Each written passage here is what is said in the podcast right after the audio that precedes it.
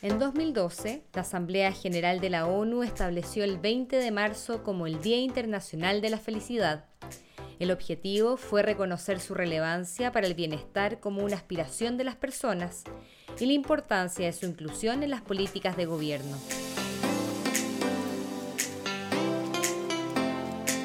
La iniciativa fue impulsada por Bután, reino budista al borde del Himalaya, famoso por sus paisajes montañosos, sus monasterios y por ser el país más feliz del mundo.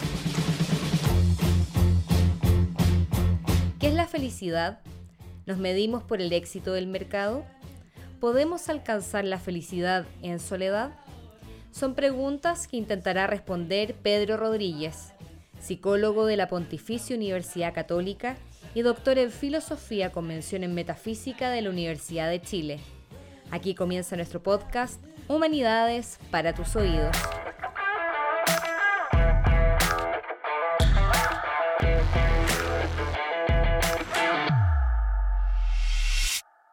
Hola a todos, ¿cómo están? Eh, bienvenidos una vez más a un nuevo capítulo de Humanidades para tus oídos. ¿Cómo estás, querida que tú? Bien, ¿y tú, Guido, cómo estás? Yo estoy muy bien, muy entusiasmado. Tenemos a un gran invitado. No voy a hacer mucho preámbulo esta vez. Eh, quiero darle la bienvenida a Pedro Rodríguez, docente de la Facultad de Psicología que ha colaborado, entre paréntesis, con nosotros con anterioridad. Él es autor de uno de los capítulos de uno de los libros del Instituto de Humanidades que publicamos hace algún tiempo, Amor, Locura y Muerte. Lo pueden eh, encontrar en las mejores librerías del país. Eh, bienvenido, Pedro. Muchas gracias por aceptar esta invitación. Muchas gracias a ustedes por invitarme. Pedro, mira, vamos a comenzar con un tema que eh, parece ser bastante cotidiano, pero que tiene varias aristas que las personas no tendemos a conocer mucho ya que no profundizamos mucho en ellas. Entonces, vamos a hablar, como comentamos en la introducción, sobre la felicidad. Por ende, a grandes rasgos, ¿qué es la felicidad? Wow, qué pregunta. ¿ah? ¿Quién no quiere ser feliz y al mismo tiempo, quién se atreve a definir la felicidad? Comenzó con un misil la, la que sí. sí. Inmediatamente. sí.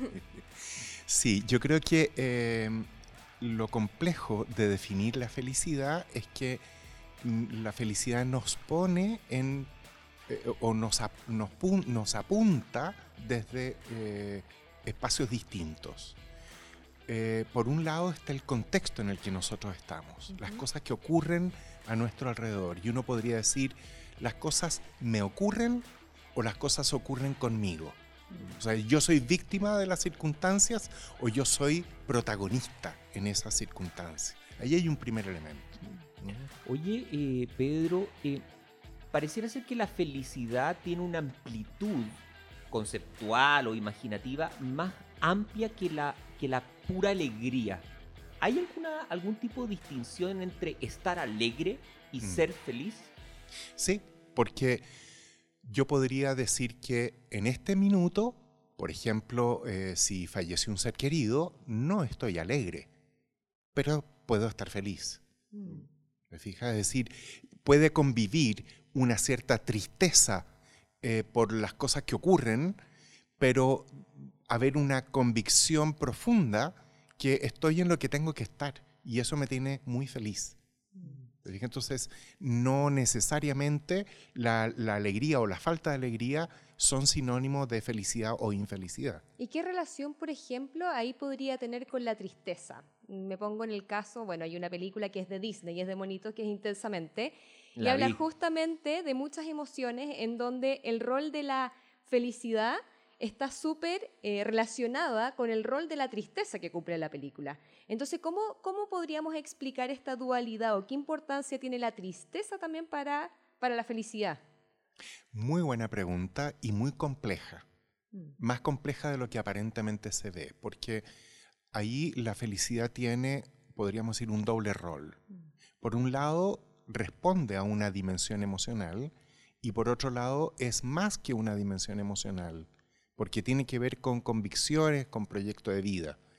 Desde el punto de vista emocional, uno tiende a pensar que eh, las emociones se, em, se, anulan entre sí. Mm. Y no necesariamente eso es así.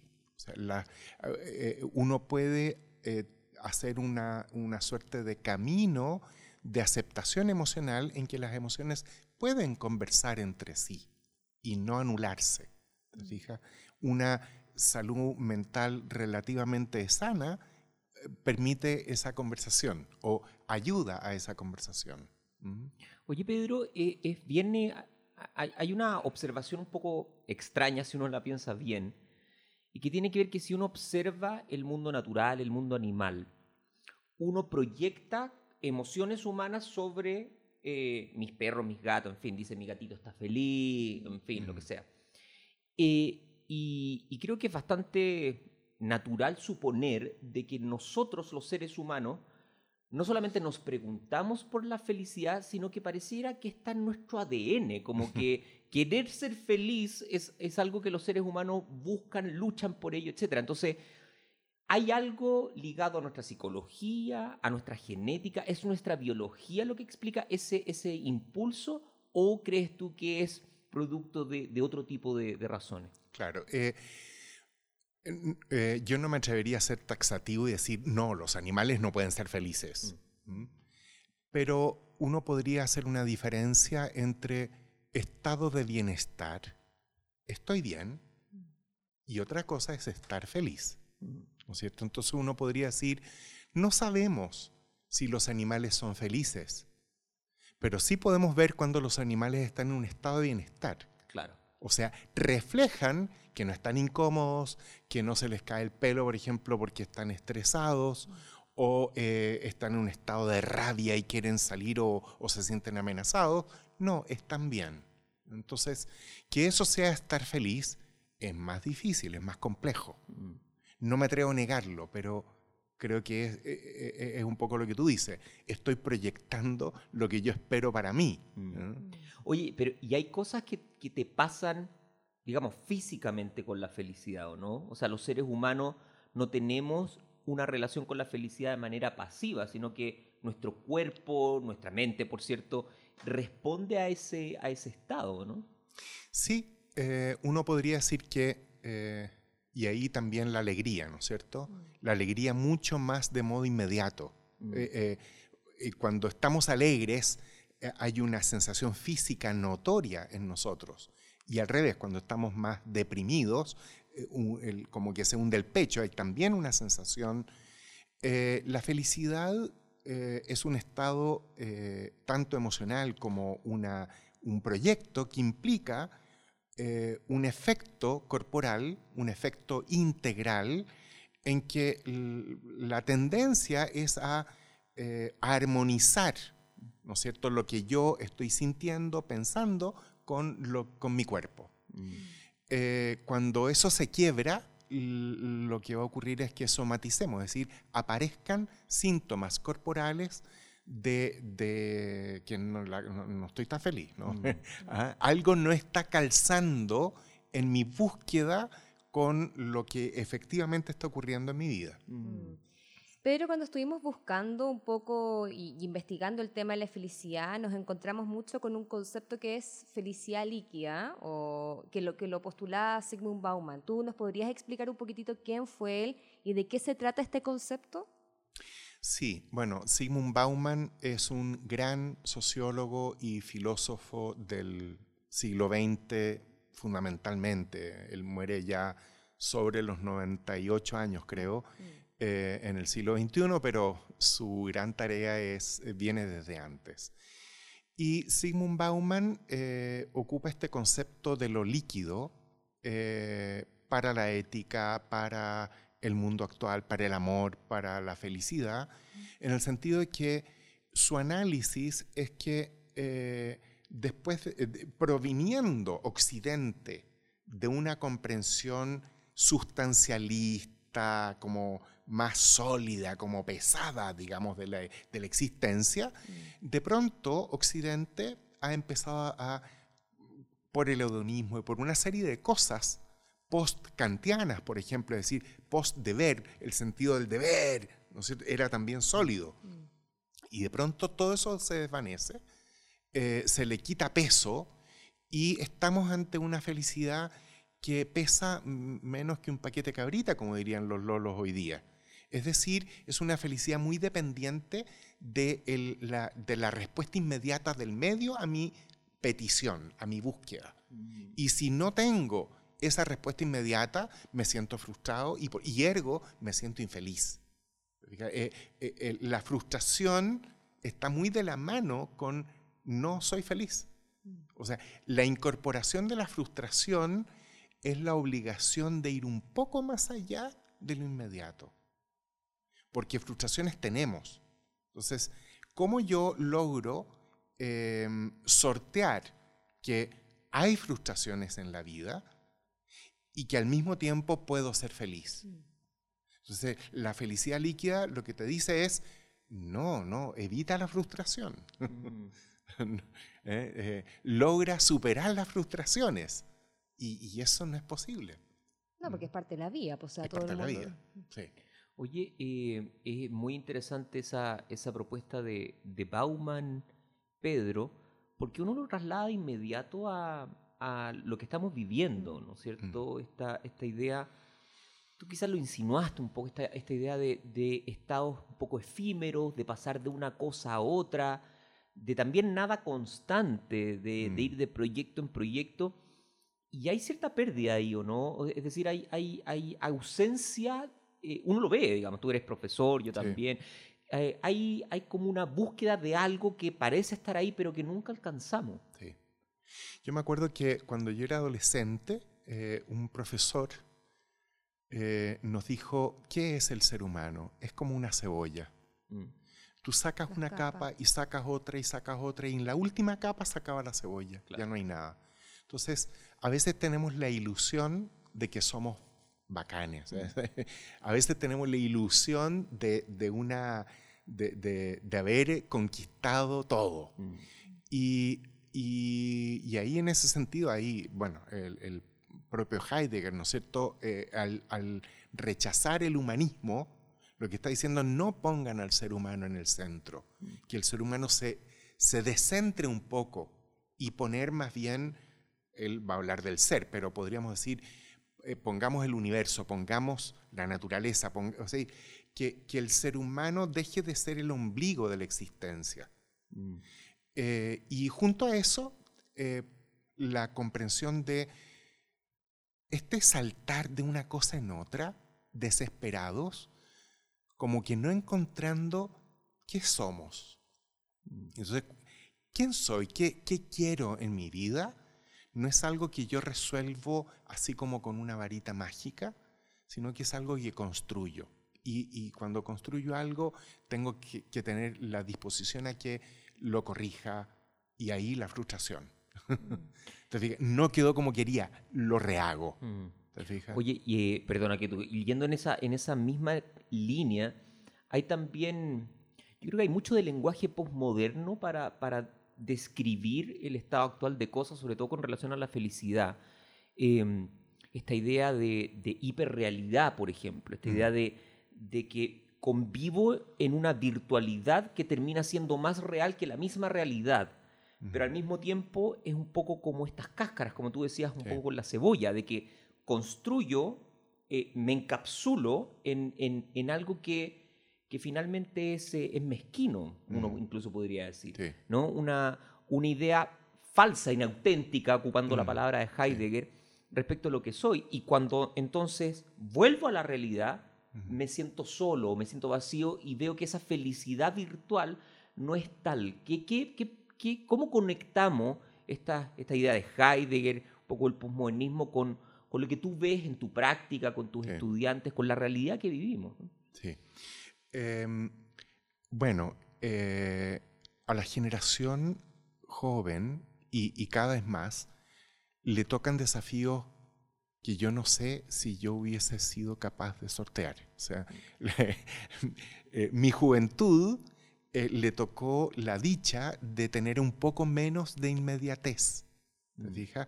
em, yo no tenía celular, eh, en fin, no tenía ninguno de los medios que ya, pero ya para nosotros ya era muy inmediato lo que veíamos en la televisión, lo que, ¿me, entiendes? Eh, entonces es súper difícil hacerse cargo de ti mismo a los 15, a los 18, a los 25, eh, cuando hay tal nivel de inmediatez que tú no sabes por dónde elegir, qué discriminar. Entonces es súper complejo. Porque quien tú eres no lo descubres solo aislado en, en un cubículo, mm. sino que lo descubres en la interacción con otros y eh, quemándote las pestañas y, gastándote la, la, huella de tus manos en, haciendo cosas. Ahí te descubres a ti mismo.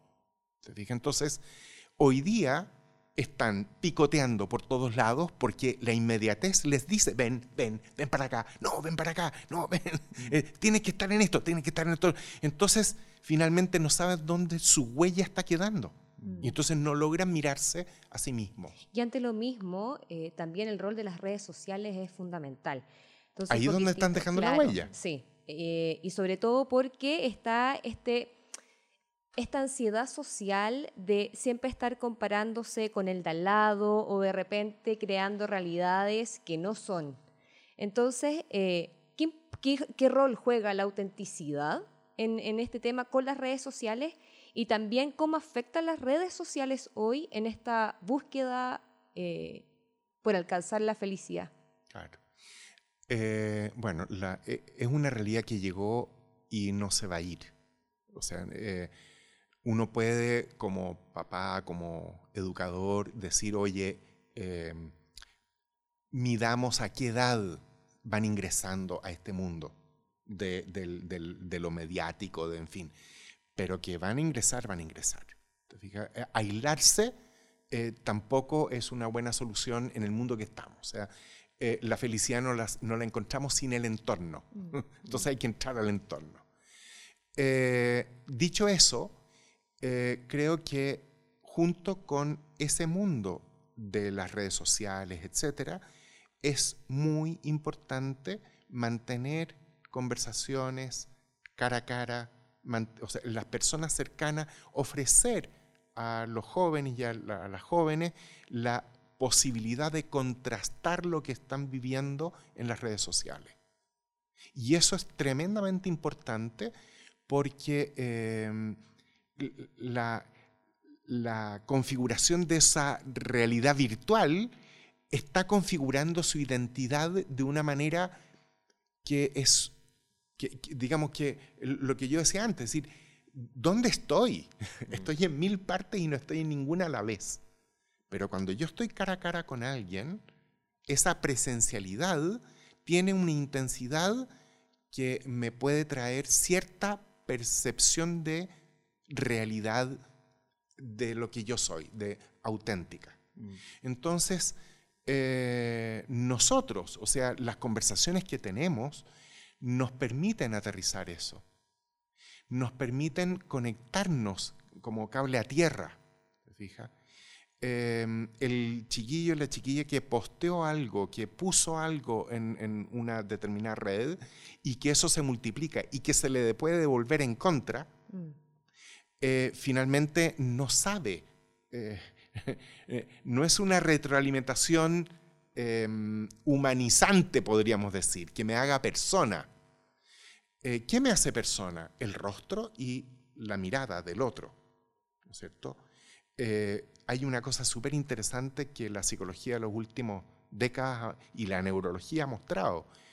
la primera comunicación que tenemos los seres humanos es visual de rostro.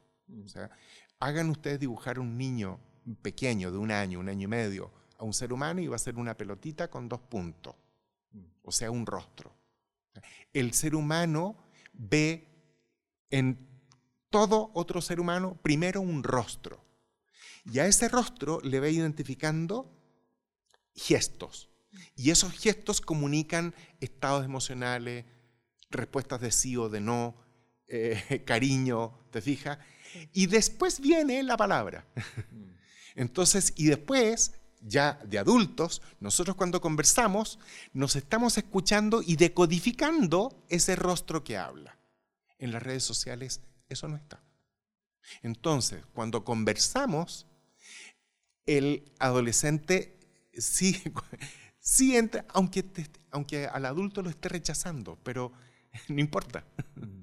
No importa, está haciendo su pega de adolescente eh, y entonces está, está poniendo eh, su vida, su interacción en, en, en, una realidad que lo retroalimenta como persona. ¿Y esto cómo afecta en la búsqueda de la felicidad o en la felicidad propiamente tal?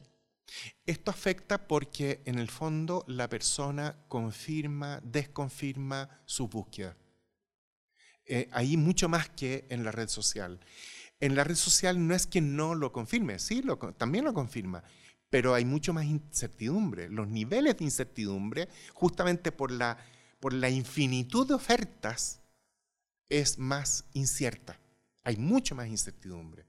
Con el rostro del otro, eh, tengo más posibilidad de, de, una retroalimentación más certera. fija? Y, y saber si lo que yo estoy buscando es más honesto o menos honesto conmigo mismo. oye, Pedro, esta, esta idea interesante, la, del rostro, me recordó la ética de Levinas, que también tiene esta, entrada a través Absolutamente. Bueno, esta idea de que, un poco lo que decía, lo que decía Pedro, ¿no? De que al final el sujeto también transparenta valores y principios en base a, a su proyección, llamémoslo así, no, me acuerdo cómo lo decía, pero, pero a, la, manera en cómo se presenta el mundo mediante el rostro. Exacto. Y, yo creo que Levinas, tomando un poco eso y, también lo que, lo que decías de Heidegger, se enmarcan en cierta tradición eh, de, mucho cuestionamiento, un poco lo que decías tú, de, del camino que el ser humano está tomando. ¿no? Mm. Ya lo mencionaba esta idea de Heidegger de, ponerse entre paréntesis, ¿no? de ponerse un poco hacia el margen. Y, recogiendo lo que decía eh, la Ketu, también está esta idea muy amplificada de que mi felicidad responde a las cosas. Mi felicidad responde a la materialidad del mundo. Mi felicidad responde a la obtención de commodities, llamémoslo así. Y esa tradición obviamente que tiene, tiene la crítica sobre todo de la, de la izquierda política, pero, pero va mucho más allá. Mucho más allá. De decir, chuta, como que observamos una sociedad de que cree, y acá está la pregunta, de que la obtención de las cosas es aquello que me hace feliz. Mm. Eh, ¿qué, qué, respondes tú frente a eso y estás de acuerdo o no estás de acuerdo con ese modelo de que al final es el tener lo que, lo que garantiza tu felicidad? Mm. Súper interesante. Rápidamente, Eric Fromm, tener o ser. Mm. Él los pone los, contrapone, ¿no es cierto? Pero esto es más antiguo, o sea, vámonos a los estoicos y a los epicúreos. Mm. o sea, eh, ¿cuál es mi opinión? Mi opinión es que si bien el tener no te va a resolver tu felicidad, el no tener tampoco te, garantiza que vas a ser feliz. ¿Te fijas? Eh, la cuestión no es tener o no tener, sino qué haces con el tener. El tener es para rechazar al otro o el tener es la oportunidad de compartir con el otro. Mm. O sea, si finalmente el otro es el que retroalimenta mi ser y yo soy el otro que puedo retroalimentar el ser del otro, las cosas que tengo son espacios de encuentro con un otro. Mm. Podemos debatir qué significa eso en términos de propiedad privada, no propiedad privada, en fin. Ahí, ahí entramos en una minucia mucho más compleja que la historia nos puede mostrar alternativas, pero la cuestión no está si tengo más, si tengo menos, qué tengo, qué no tengo, no es eso. O sea, ¿Cómo lo utilizo entonces? Claro, o sea, que, y, y ni siquiera qué utilidad tiene, sino qué función cumple en las relaciones que tenemos. ¿Te fijas? Eh, cuando, pensando ahora en, Rusia y Ucrania, em, cuando llegamos a la guerra, eh, estamos usando cosas para destruirnos. Estamos usando el mundo entero para destruirnos, cuando podríamos usar el mundo entero para ayudarnos. Pedro, y en base a esa relación, porque tú has hablado mucho también de cómo influye el entorno, cómo influye la gente, em, ¿se puede ser feliz estando en soledad entonces? Eh, podríamos distinguir al menos... qué soledad también. Sí, también.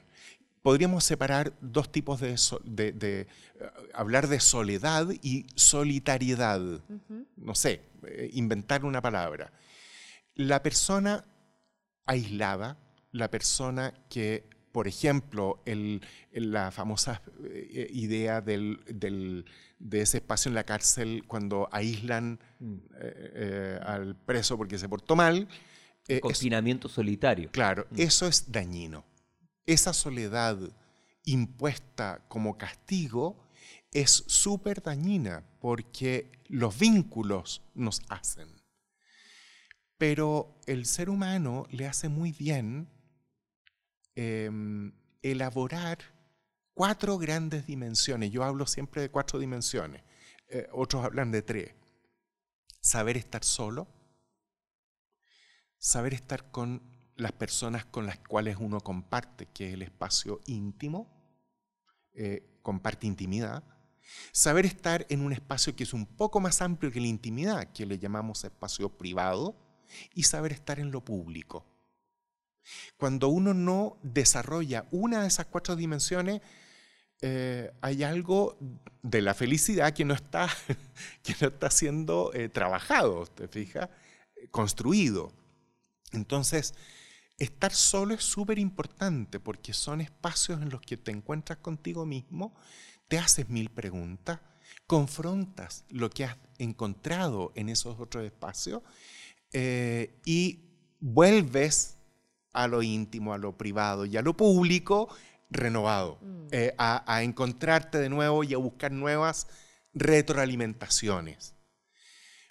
Entonces, lo solitario, cuando es eso, eh, no tiene por qué no tener que ver con la felicidad. Por el contrario, te hace muy feliz. Pero la otra soledad del aislamiento, del no tienes permitido estar con otros, te confina a que la pregunta por ti mismo no tiene respuesta nunca. y eso sí que es macabro. ¿te Oye, eh, Pedro, eh, de todo lo que tú dices parece inevitable eh, hacer la referencia a Aristóteles, en el sentido de que tú hablas, está esta dimensión donde es posible la felicidad en soledad, pero Aristóteles insiste mucho en, en la felicidad con los amigos. Cuéntanos un poco cómo ves tú la relación entre amistad y felicidad. Me parece muy buena la pregunta y nace en Aristóteles, pero hasta el día de hoy. O sea, eh, tú mencionaste a Levinas y podríamos seguir hoy día, eh, y yo participo en una, en una eh, comunidad profesional de psicoanalistas relacionales. O sea, entendemos que las relaciones humanas en la amistad, en el afecto, son fundamentales y que nuestra construcción psíquica parte de relaciones humanas y que nosotros vamos haciendo, generando modelos relacionales y cuando nos encontramos con otras personas empezamos a buscar cuál es el modelo que mejor funciona. Mm. Porque finalmente eh, las personas eh, sí, queremos funcionar bien, queremos ser un buen homo faber, pero más allá del homo faber, como queremos ser felices, la felicidad la vamos a ver reflejado o, como en un espejo con otros. Entonces, qué alegría encontrarse con otros con los que yo me siento acogido y quiero acoger. Qué cosa más grata cuando entre amigos somos capaces de superar nuestras diferencias. Por ejemplo, si entre amigos tenemos opiniones políticas distintas y eso nos ha distanciado, cuando descubrimos que podemos acercarnos de nuevo, incluso sin cambiar nuestras ideas políticas, eso nos hace muy felices. Nos hace descubrir que las ideas finalmente están al servicio de que por último pasémoslo bien discutiendo, digamos. ¿ah?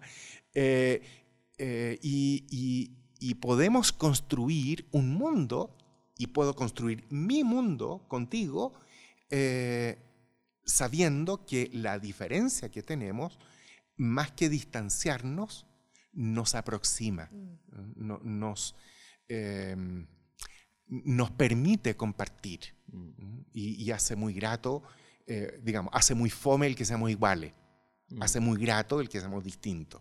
Oye, ahí hay una cuestión que lo leí, no me acuerdo exactamente la fuente, me va a disculpar los auditores y todo que están acá. La vamos a buscar después, tu tarea, esa va a ser tu tarea. Y es, que, y esta idea de la amistad como un vehículo para el conocimiento propio, mm. en el sentido de que es muy raro, porque eh, este es un problema antiguo, el, problema de cómo conocemos las otras mentes, eh, y cómo el, el amigo o la amiga a veces te conoce mejor que tú mismo te conoces a ti por todos los sesgos que nosotros tenemos respecto de nosotros mismos.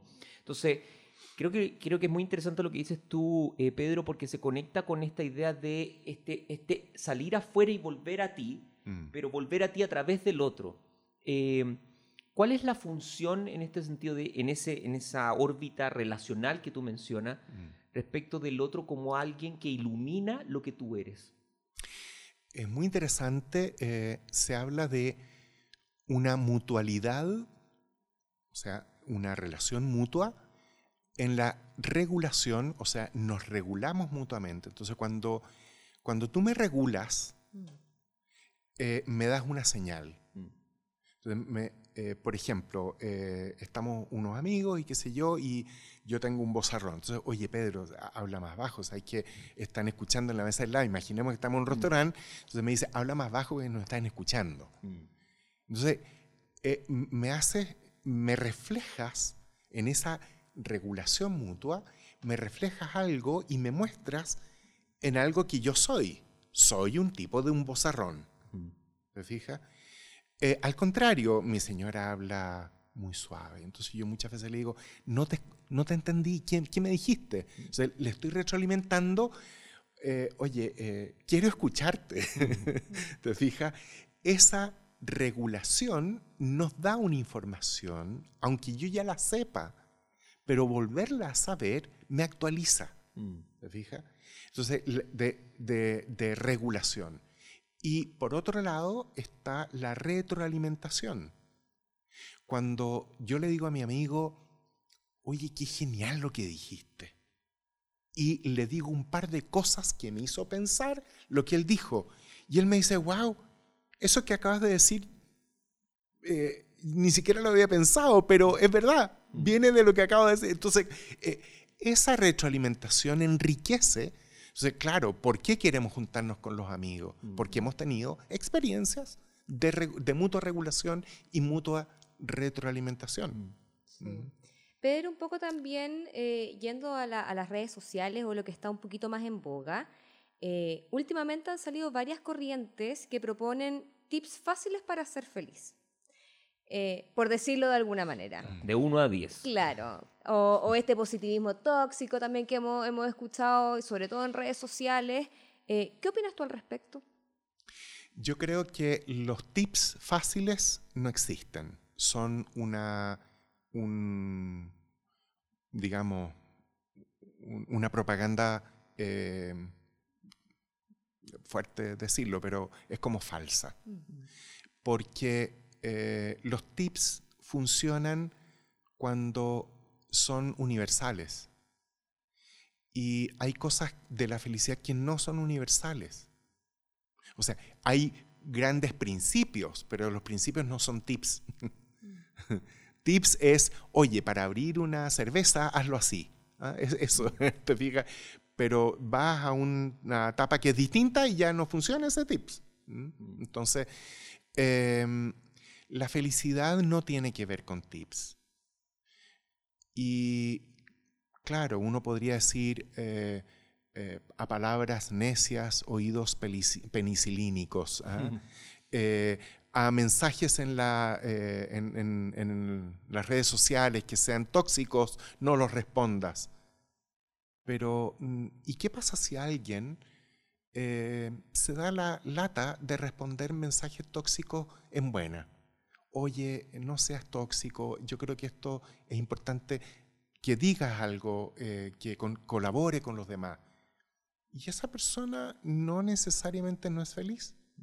Si, si conscientemente se siente como en una misión de hacerlo por el bien del gallo que está siendo tóxico.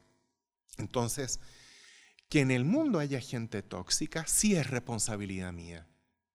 Cuando yo asumo esa responsabilidad, si yo me pongo en el deber ser kantiano, o sea, estaría agobiado, ¿no es cierto? Tengo que hacerlo a cada rato.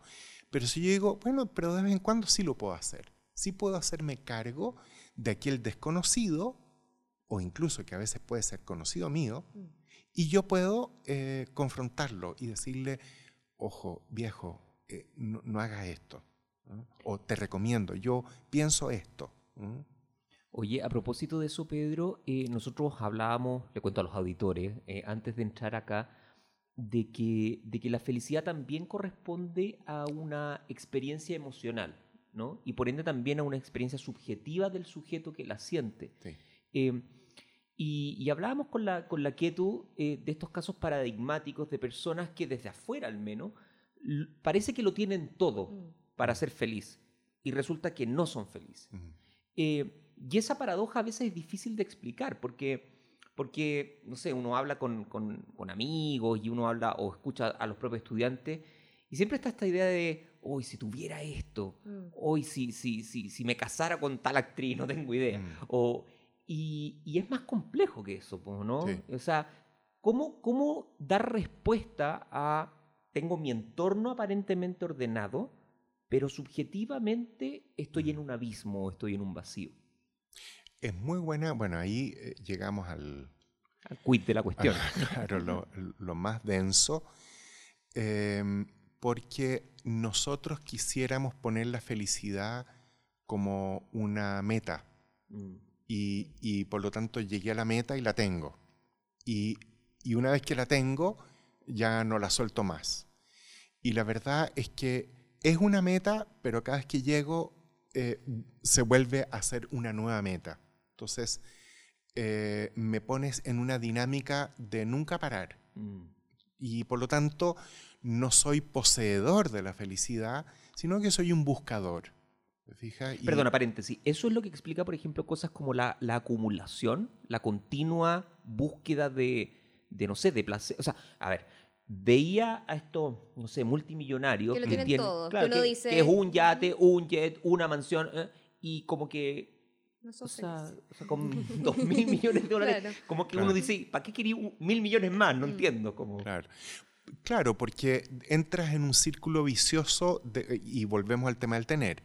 Volve, eh, en un círculo vicioso de que ese tener o ese tipo de tener es el que me resuelve, pero está resolviendo solo la sensación momentánea, mm. el disfrute eh, del, del, momento en que lo tengo, pero rápidamente se desvanece en que ya me aburrió. ¿Te fijas? El aburrimiento. Eh, Claro, la búsqueda de la felicidad tiene que ver más con tanto, no tanto resolver ese tener, que también lo puede ser, que alguien tenga un yate no es malo pues para la felicidad per se, mm. ¿te fijas? Un poco lo que hablábamos al comienzo también, de la funcionalidad que tiene el yate en ese caso. Pero si él había depositado en eso, va a necesitar el segundo y el tercer yate. Mm. ¿Te fijas? Eh, la, la, mm, la dinámica de la vida, o sea, saber que nosotros estamos siempre en un, en un presente eh, fugaz, ¿no es cierto? Eh, ya, ya pasó, mm. ¿no es cierto? El pasado ya no existe, el futuro todavía no es y el presente se acaba de ir. Eh, esa condición humana hace que el tener es una trampa. Y por lo tanto, no puedo poner en el tener, para no caer en la trampa, mis expectativas de felicidad. Y el tener puede ser el yate, pero pueden ser otras cosas. Por ejemplo, puede ser eh, la experiencia de, pegarse una jalada de cocaína o de, mm. en fin, una evasión eh, con sustancias mm. alucinógenas, en fin, u otras cosas. ¿Te fijas? Que, eh, que nuestro mundo está lleno, o sea, experiencias límites. Mm. Yo no me atrevería a tirarme en un Benji jamás me, vendría un paro cardíaco. Pero estamos en un mundo que eso es, eso es lo típico, ¿te fijas? Eh, y en algunas ocasiones uno se admira de la habilidad que esas personas logran. Pero qué terrorífico que eso es lo que manda hoy día. Experiencias límite. Y la felicidad no tiene que ver tanto con experiencias límite, sino con eh, cómo encuentro lo que llena mm. mi ser, mm. satisface lo más profundo de quién soy y quiénes somos mm. eh, en la relación. Pero para ir cerrando también, porque el tiempo apremia, em, Últimamente también hemos, hemos escuchado hartos conceptos como, o, se le ha dado mayor importancia a conceptos como eh, bienestar y todo lo que está relacionado con la salud mental. De hecho, ya, ya es un tema que está dentro de la agenda pública, como, incluso como política de Estado. Eh, y además este podcast lo escuchan muchos jóvenes que se hacen estas interrogantes de cómo ser felices o cómo alcanzar la felicidad. Entonces, primero, ¿por qué es importante hablar de este tema de la felicidad y por qué le estamos dedicando un capítulo en este podcast? ¿Y qué le podrías responder a todos estos jóvenes que se hacen esta pregunta de por qué no son felices eh, o cómo alcanzar la felicidad? Muy buena tu pregunta y ojalá tuviera la habilidad para decir en simple. Em, yo les diría que sin luchar por por los valores que te convencen y sin luchar por las tareas que tienes por delante, no te vas a hacer a ti mismo y no vas a ser feliz. Podríamos decir, eh, en construir, eh, haciendo una parodia del concepto de Heidegger, eh, en, al habitar llegamos por el construir, sin construir, sin estar construyendo, sin ser obreros de la vida, no vamos a ser felices. O sea, esperando que otro me lo haga, eh, no voy a ser feliz.